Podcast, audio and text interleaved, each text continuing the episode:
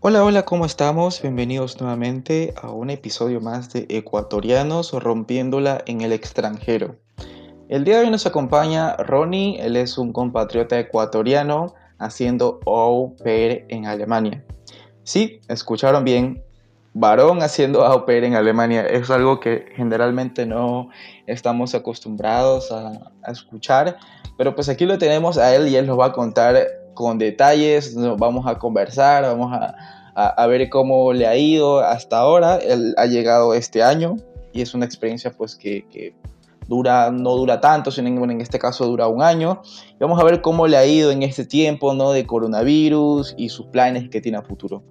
Hola Ronnie, ¿cómo estás? Buenas noches. Hola William, gracias por invitarme. Chévere. Oye, cuéntanos algo, este, bueno, ¿cuántos años tienes y de qué parte de Ecuador eres? Tengo 19 años, eh, vengo de Quito y llegué acá a Alemania en marzo. Eh, llegué por au pair porque la verdad fue pura coincidencia porque eh, un día mi papá quería que yo aprenda un nuevo idioma y yo le dije, ok, investiguemos qué hay. Y había francés o alemán y las clases de francés empezaban el siguiente mes o algo así, y las de alemán empezaban como que el siguiente día. Entonces me dijo, métete a las de alemán a ver qué, qué tal te parece. Métete un, unos, un par de días a ver si te gusta y si te gusta te quedas. Me gustó y aprendí un año alemán y en ese transcurso, hablando con el profesor de alemán y todo, comencé a aprender más sobre el país y me pareció súper interesante y me llegó a, gustar bastante el país y luego me decidí por venir y la opción de au pair me pareció la más interesante para mí. La más realista para muchos, ¿no? Porque es algo que no, no, no, se necesita tanto, tienes las facilidades de casa, de comida y lo que haces pues digamos que no es tan, tan difícil. Oye, pues 19 años, o sea que tú terminando el colegio tú te la sacaste, como quien dice. Sí, tuve unos seis meses de como que de pausa mientras hacía los papeles y me encontraba una familia más o menos, pero de ahí sí, después de eso ya me viene directo. Ya, tú dices que bueno, estabas eh, aprendiendo el idioma primero y, y, esto fue en Quito también, en, en clases presenciales o, particulares o en un instituto. ¿o en Quito, en el instituto se llama el Goethe Institute, la casa Humboldt le dicen. Eh, ahí aprendí, ahí te dan certificados igual y esos certificados se aplican acá y lo bueno es que en el alemán son de por vida los certificados, no es como en inglés que caducan después de un tiempo. Entonces ahí saqué el certificado B2. Sí fue difícil porque tenía clases tres horas al día, de lunes a viernes. Entonces después del colegio ir a eso, pues, sí, me sacó el aire, pero bueno, sí aprendí bien el idioma. ¿Y qué tiempo te tocó llegar al, al, B2? el B2 creo que ni yo lo tengo. Eh, ¿Cuánto, te tocó llegar? Eh, cada, eh, cada nivel es un mes, a 1.1, a 1.2 y así. Así que hasta el B2 más o menos me parece que son nueve meses más o menos, porque yo lo estudié hasta el C1, C1, 2 o algo así. Estudié casi un año. Y o sea que digamos que uno, uno puede ponerse pilas con el idioma y empezar desde cero y tener un buen buen nivel en un año, en cuestiones de un año, digamos, ¿no? Sí, sí, es sí. posible. Sí, sí, exacto, en menos de un año. Pero eso te digo, yo lo hacía tres horas al día. De ahí lo puedes hacer una hora y media también pero ya dura dos años. depende, ¿no? Ya, interesante. Este, y bueno, y luego fue que te, te entró el, este interés por, por Oper. Y tú, ¿cómo, ¿cómo? Porque tú, bueno, no sé, tú al ver que esto era más para mujeres, ¿cómo así igual dijiste, ah, igual tiene que haber algo para mí? O, o ya sabías que sí había para ti, pero muy poco. O no lo sabías. ¿Cómo fue más o menos ahí? Yo, yo no sabía que existía el programa de Oper, no, no tenía ni idea pero eh, en mi colegio llegaban a veces como que exposiciones de, de que hay opciones para ir al extranjero, a viajar, a estudiar, lo que sea, ¿no? Y llegaban bastantes. Y yo como estaba estudiando alemán ya tenía en el ojo ir a Alemania, obviamente. Entonces eh, llegaron un día los de Global Exchange, que es la empresa con la que vine, y ahí me presentaron la opción de ir au pair. Me dijeron que la mayoría de empresas solo hacen con mujeres, pero ellos sí aceptaban hombres. Entonces me pareció interesante por lo que tú dijiste, que es la opción más fácil eh, para venir acá y hasta la más económica, porque venir directo a una universidad o cosas así es muy, muy complicado. Entonces me decidí por eso. Y claro, bueno, muchas veces la gente lo que hace es venir primero como oper y luego se va abriendo camino de a poco, ¿no? Uno termina el programa que generalmente pues dura un año, ¿no? Y luego pues uno decide si hace un Ausbildung o un voluntariado o si de una va con la una universidad. Así es. Y uno pues así de a poco se va abriendo camino. ¿Tú has conocido a gente que, que esté en las mismas ahorita? Eh, en las mismas que yo no, pero antes eh, de que yo llegue aquí, también había un chico que hizo Dauper, que también es de Quito, es ecuatoriano, se llama Tomás. Eh, y él hizo después de su año de Dauper un FSJ cerca de aquí y se quedó aquí viviendo en la misma casa. La familia lo acogió mientras él hacía su voluntariado. Y eso, nos hicimos amigos, nos llevábamos muy bien hasta ahora y él hizo también su año de Dauper acá.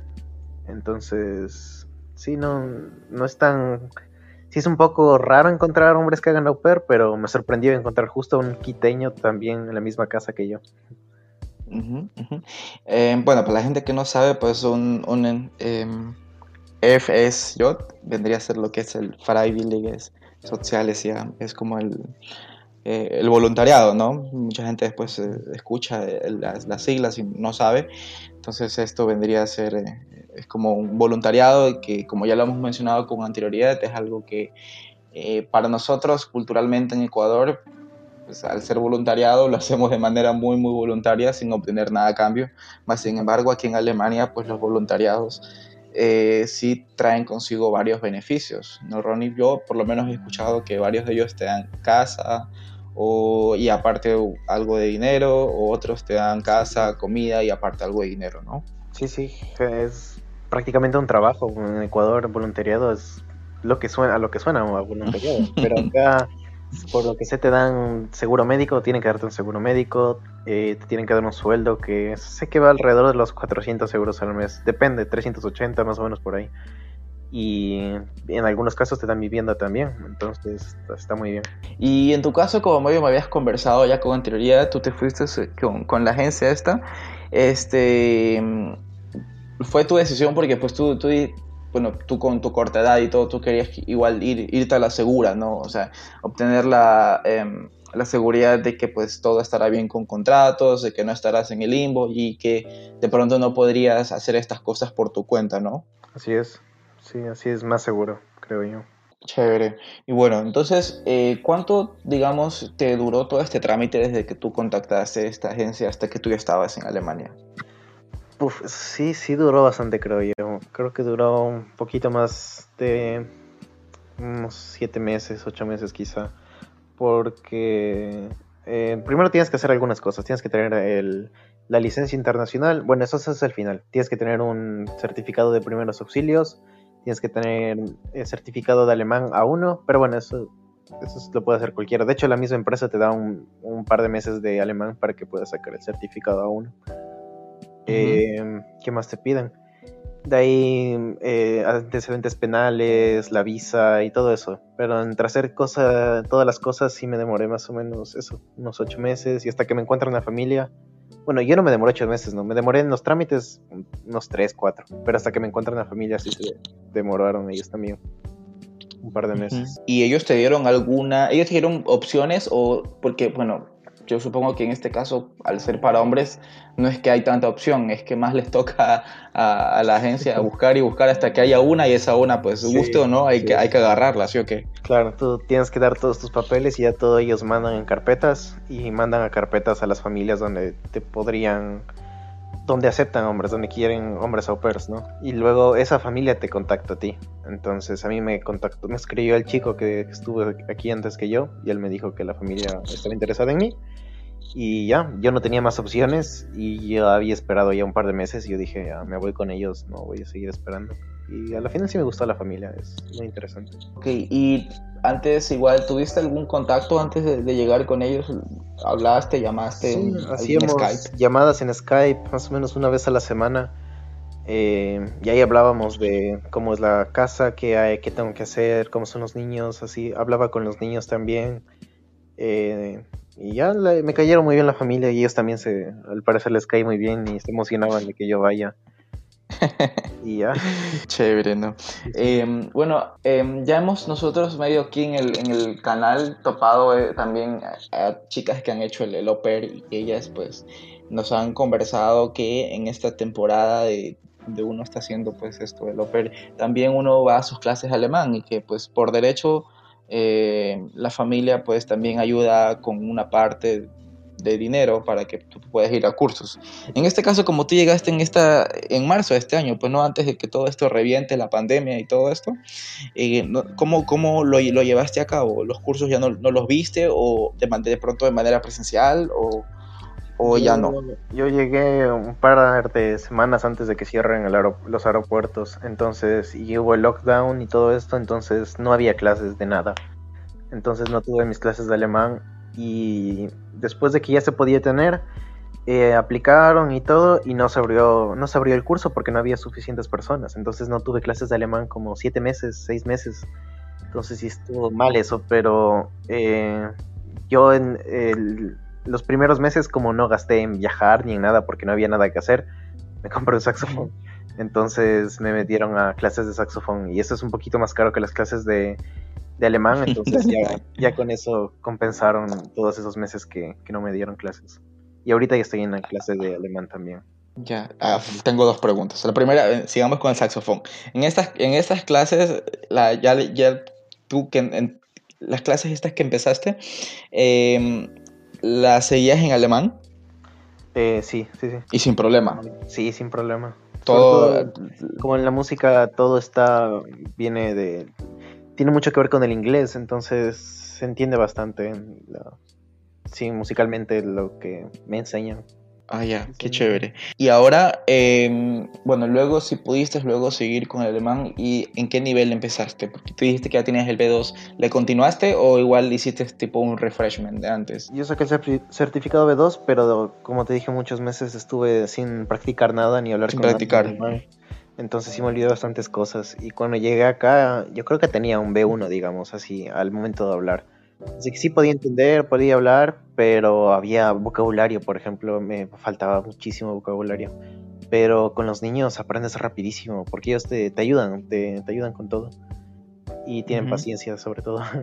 Entonces ahí mejoré rápido mi, mi alemán y me volví a, a, igualar con el nivel que tenía antes. Y ya, también ayuda eh, los padres también te ayudan. No, no he hablado con ellos hasta ahora en inglés. Sé que hablan inglés, pero preferí no hacer eso porque muchos au pairs dicen que hablan demasiado inglés y eso creo que es, malo. Es mejor hablar alemán poco a poco, aunque sea mal, y terminas corrigiendo tus propios errores y al final terminas hablando bien. Para que vayas, bueno, claro. Así de esa manera te vas más aclimatando rápido y vas de pronto recordando lo que en algún momento eh, aprendiste, ¿no, Ronnie? Bueno, y ahora que estamos eh, ya en noviembre, ¿no? ¿Cuáles vienen a ser eh, los planes que tienes, que tienes a futuro? ¿Qué quisieras hacer ya cuando? Porque bueno, cuando es, este programa de Opera ya acabaría en marzo, ¿no? ¿Qué, te gustaría hacer luego? Eh, ya me gustaría, o sea, plan de futuro lejano, hacer una Ausbildung. Pero para eso necesito más tiempo y Ahorita no tengo suficiente tiempo para postularme a uno, aunque ya tengo todos los requisitos necesarios. Así que por eso quiero hacerle voluntariado, para tener ese año entero para poder postularme a la Ausbildung y también ir ahorrando un poco más. ¿Y un Ausbildung en qué sería? Eh, no estoy seguro, pero me llama la atención el eh, eh, Grossen un Außenkauf Außenhandel Kaufmann creo que se llama que es más o menos como em, administración de negocios eh, al por mayor, me parece. Ah, ajá, ajá. Como el, administrador de negocios mayorista, ¿no? Sí, más o menos, ajá. Eh, porque tengo un conocido que me recomendó eso que en de Hamburgo y me dijo que, él gana muy bien y él hizo lo mismo y, le va muy bien y me llama full la atención. Y con esto de los idiomas sé que eso también es una ventaja ahí. Chévere, seguramente, pero bueno, sin duda alguna igual quisieras hacer primero lo que es el, el FSJ, primero, ¿no? El, voluntariado antes, para pues tú mismo darte un poquito de tiempo, ¿no? Antes de, cruzar este, este charco al, la Ausbildung.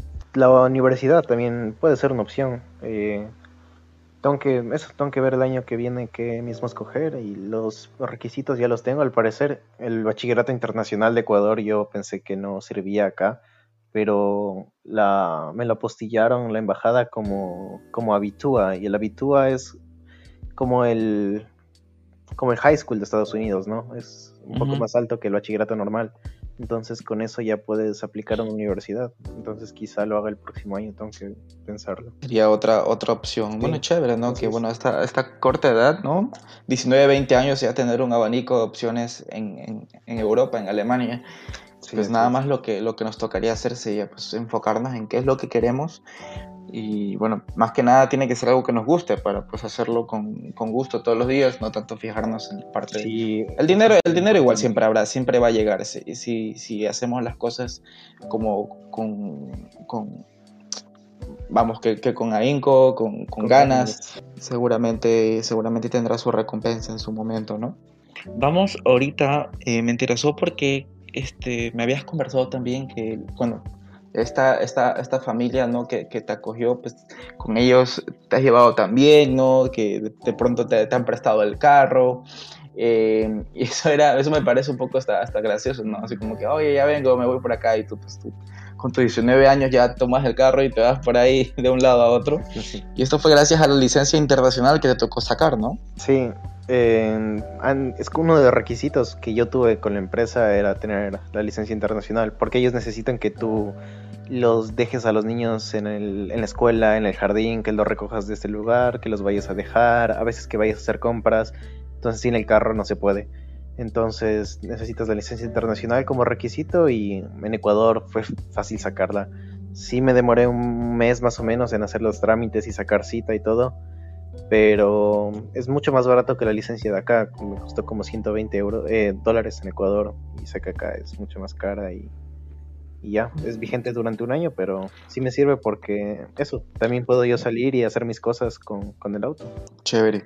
Eh, quedándonos aquí en este, en este ambiente pues, familiar y de, tus, de, tu rutina, ¿nos podrías un poco describir cómo son tus rutinas? ¿Son algo fijas o son bien variables? ¿Cómo es el día a día de Ronnie en Alemania? A ver, los primeros meses por el virus no había escuelas, así que los niños estaban todo el tiempo en la casa eh, las mañanas tenía libre, después del almuerzo eh, tenía un poco libre y después ya tenía que cuidar de los niños en las tardes. Entonces, como no tenía escuela, no había nada que hacer, solo tenía que jugar con ellos, ver que no hagan nada que no deberían hacer y, ya, y después llevarlos a dormir y otra vez ya tenía libre.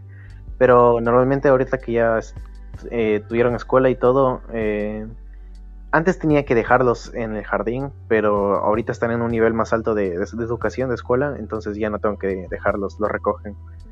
Y, de lunes a miércoles llegan a las 4 de la tarde, y eso me parece perfecto porque se duermen a las 7, entonces de lunes a miércoles solo tengo que verlos 3 horas, que es fresco, no, es mucho.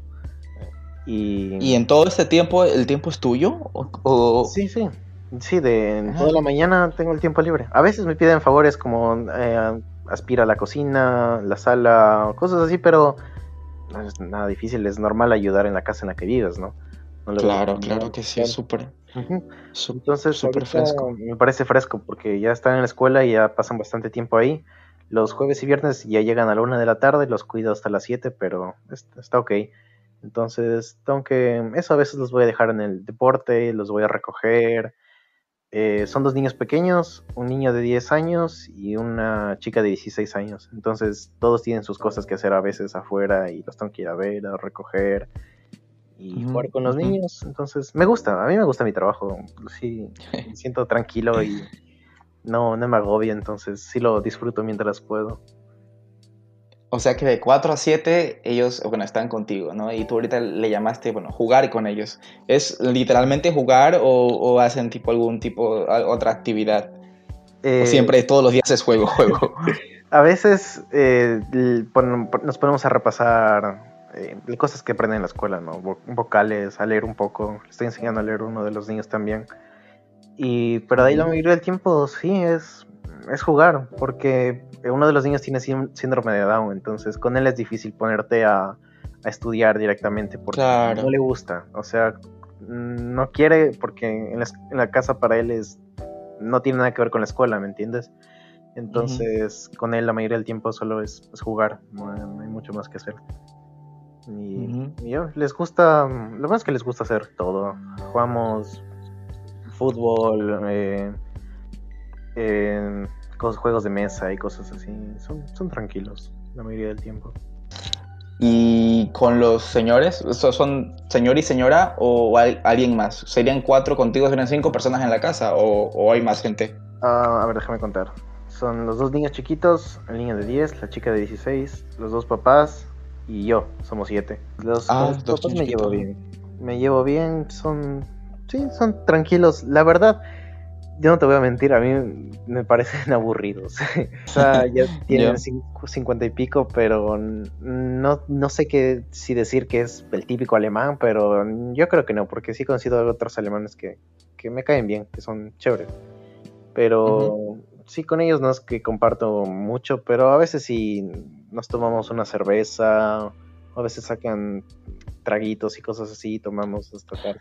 Pero a veces. Todo es alcohol esta gente, ¿no? sí, la, cerveza es buena, ¿para qué? La cerveza está buena. Ah, qué chévere. Y ahorita tengo una pregunta. Este, ¿Qué has sentido tú que puede ser un poco desafiante para uno que es eh, latino ecuatoriano al llegar acá a Alemania? ¿Que, se te ha hecho algo complicado de pronto? Eh, alguna situación de manejo o alguna cosita que, que, te haya tomado un poquito más esfuerzo, de pronto tema de adaptación? Mm, déjame pensar. Eh, como au pair se me hizo complicado eh, eh, controlar a los niños porque cada como como tienen el síndrome Down y el otro chico tiene también una discapacidad motriz entonces no es como cualquier niño me entiendes tienen hay cosas que que hay que saber y otras cosas que no hay que saber y, que, tienes que saber cómo tratarlas ya. Entonces, se me hizo difícil al inicio porque yo cuidé niños en Ecuador. Como requisito tienes que cuidar eh, niños en un kindergarten por un tiempo, trabajar ahí, en un jardín de niños. Y eso me pareció fácil, pero luego con estos niños es diferente. Son. En Ecuador les dirían malcriados, pero yo no creo que son malcriados, sino creo que tratan de probar tus límites como autoridad. Entonces, cuando tú llegas, tratan de hacer todo lo que no pueden, eh, lo que saben que no pueden, lo hacen contigo para ver si tú te los permites, ¿no? Entonces, al inicio me parecía súper difícil, decía, pero qué malcriados, ¿por qué hacen eso todo el tiempo? Pero ya después me di cuenta que ya cuando ya me vieron como una autoridad, ya no lo hacían mucho. Entonces, eso me pareció muy interesante y al inicio me pareció difícil, difícil, difícil. Pero ahora ya, ya no, ya, ya me hacen caso y ya me, tienen respeto. y de ahí, culturalmente, no, no he tenido ninguno de esos shocks culturales así grandes, la verdad, no, realmente nada. Así que recalcar, yo creo que no. La comida, la fiestita, el reggaetón, nada, todo, todo relax. o sea, yo me refiero a cosas como que, puff, no me puedo acostumbrar a esto, qué raro, no, no me gusta, cosas así. Para mí no. Pero sí, se extraña, se extraña demasiado la comida, eh, la gente, las fiestas, la bueno, fiestas yo no iba mucho, pero sí se extraña, ¿me entiendes? La, opción de que haya. la opción de que esté ahí y que uno diga no, gracias. Exacto. pero bueno, ya poco a poco me voy acostumbrando. La comida es buena, pero no, no se acerca a la ecuatoriana. Oye, ¿tienes amigos? ¿Amigos de, tu edad por ahí cerca? Hay un au pair que vive cerca de aquí que es de Italia y con ella salimos casi siempre. También hay otra chica que estaba haciendo au pair, que ella es de África, pero ahorita está haciendo un voluntariado. igual que vive cerca y salimos normalmente, normalmente entre los tres. ¿Y cómo los encontraste? ¿Hay tal vez un grupo de au pairs en acá? Eh, no, no, la agencia te da una hoja de au pairs que se supone que viven cerca, ¿no? Pero ah. solo te dan correos, eh, poquitos números y la mayoría son correos electrónicos, pero difícil que alguien te conteste el correo electrónico. Yo intenté y nadie me respondió de las hojas que había. Pero de ellos los conocí porque la familia me contó que, sus vecinos que se llevan un poco bien tienen un au pair. Y, o sea, y, eso. Fuimos a conocerla y de ahí. Y ya. Es eso, básicamente. Normalmente conoces más gente en. O sea, los au pairs conocen gente, se supone, en el curso de idiomas. Y de hecho sí conozco algunos de ahí, pero yo no tuve eso al inicio, pero normalmente es así. De hecho, el chico que estuvo antes, eh, que mí igual conoció a una chica italiana que igual estaba de au pair, igual que la de ahora, pero era otra. Y se hicieron novios. Se hicieron novios y viajaron, viajaron bastantísimo. Viajaron hasta, bueno, el chico viajó a Dubai, viajó a, a Berlín, viajó a Holanda, a Italia, bastantes cosas. Sí, viajar está súper, súper increíble aquí en Alemania. Más que nada que siempre hay estas temporadas al año que tienes eh, tickets baratos y así todo. Pues lástima que tú llegaste en plena pandemia, ¿no? Pero seguramente cuando todo esto pase ya tendrás tu chance. sí, sí, ya, Sí, no pude viajar mucho, pero bueno, ahorita ya estoy... Bueno, ahorita no sé cómo están las cosas, ya no se puede mucho, pero estos meses anteriores ya al menos conocí un poco más. Con ella todo estaba mejor. Estás muy un poquito cerca, ¿no? Me has contado que te fuiste por ahí por Hamburgo, ¿no? Así es. Sí, sí, Hamburgo me fui. Qué chévere. Una última cosilla, más o menos ya para ir y para ir cerrando, Ronnie. Em, este, este, este opera, bueno, como ya lo habíamos mencionado, más lo relacionamos con, con mujeres, ¿no?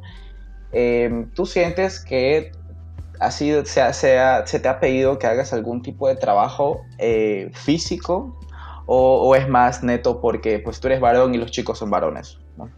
¿Dónde, ¿Dónde encuentras la diferencia más? ¿En el trabajo o, en, los, en los niños? a ver, por ejemplo, como es una granja donde yo estoy, a veces sí hay que hacer cosas que, que sí se necesitan trabajos físicos medios fuertes, ¿ya? Pero yo no tengo problema. A mí me gusta, la verdad, porque sí, a mí siempre ha gustado ayudar en ese tipo de cosas. Pero de ahí... Mm, ¿Por ejemplo? Eh, por ejemplo, a veces, por ejemplo, hay que llevar abono, ¿ya? Entonces tienes que coger con la pala y el abono ahí al, al carre, que es la carrilla, la... ¿Cómo se llama? Ajá. Sí, y entonces lo... La carreta. la carreta, eso y todo el abono ahí y eso demora un poco y tienes que ir a llevarlo al jardín y cosas así o recogerlas. Bueno, hay otras cosas que son fáciles, recoger las hojas, eh, limpiar la entrada y eso está ok.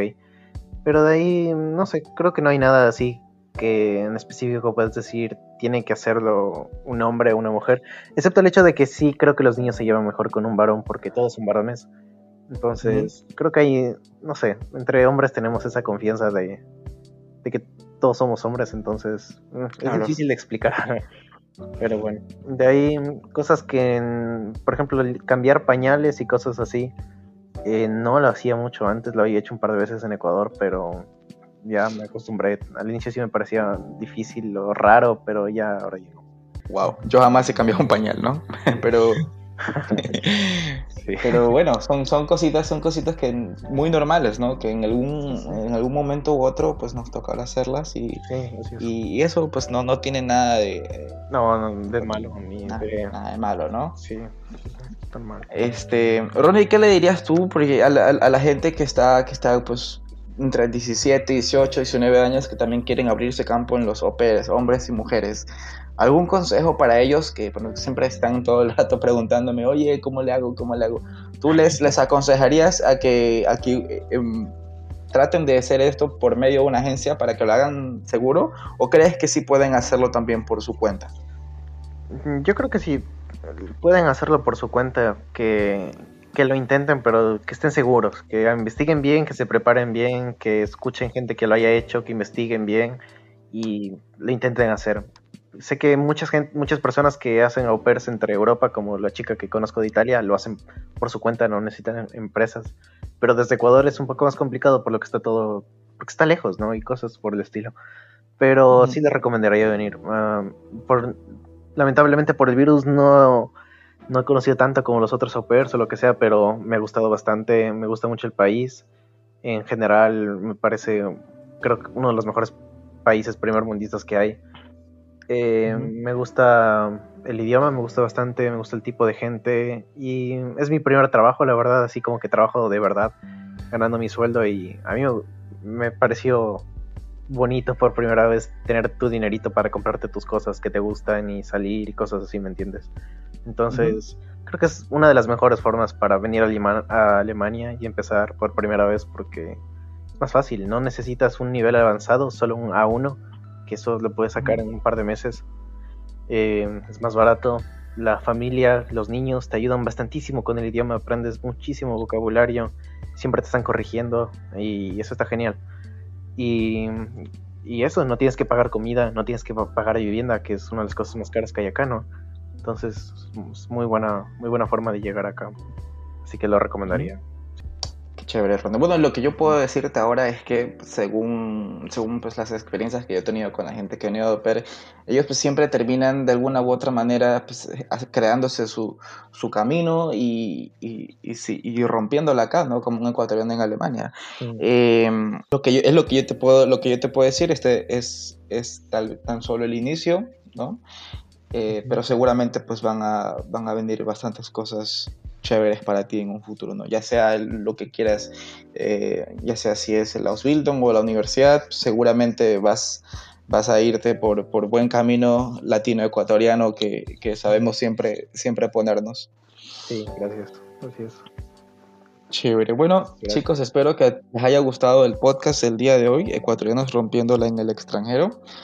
Eh, no se olviden que si tienen alguna duda, pregunta o sugerencia, pueden dejarla acá abajo en los comentarios. Si creen que este video les pueda, bueno, este podcast les puede ayudar a alguien más, no duden en compartirlo, copien este link, pásenselo a ese amigo, a esa amiga que quiera venirse a Alemania por temas de au pair, temas de voluntariado, qué sé yo. De pronto es una opción a considerar, ¿no? Gracias, Ron, una vez más por acompañarnos. Esto fue Ecuatorianos rompiéndola en el extranjero.